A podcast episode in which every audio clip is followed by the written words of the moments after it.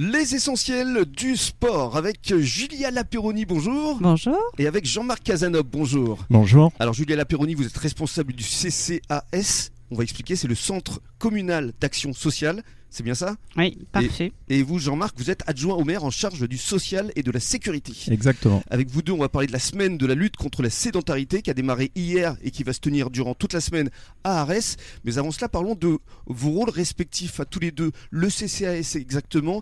Euh, Julia, en, en quoi ça consiste? Euh, alors, le CCAS, ça consiste euh, en la politique sociale d'une commune qu'elle souhaite mener auprès de ses habitants.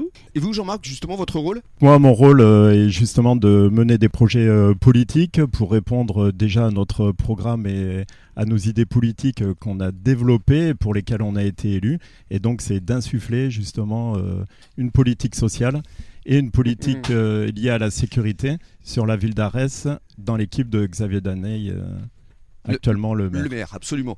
Alors, euh, parlons maintenant de cette semaine de la lutte contre la sédentarité. Comment est né ce projet? Alors on le sait, euh, les associations caritatives et les associations sportives ont été en souffrance pendant toute la période de, de la crise sanitaire euh, liée au Covid. Bien sûr. Et donc euh, on se devait justement euh, bah, de permettre à ces associations bah, de reprendre un nouveau souffle, de capter des adhérents et euh, de permettre aux associations bah, d'avoir une visibilité. Et donc comme la ville d'Arès est labellisée Terre des Jeux 2024, Oui. et c'est essentiel, on le verra, Corentin Dufaux pourra vous en parler. Euh, de l'Office des sports. Mhm.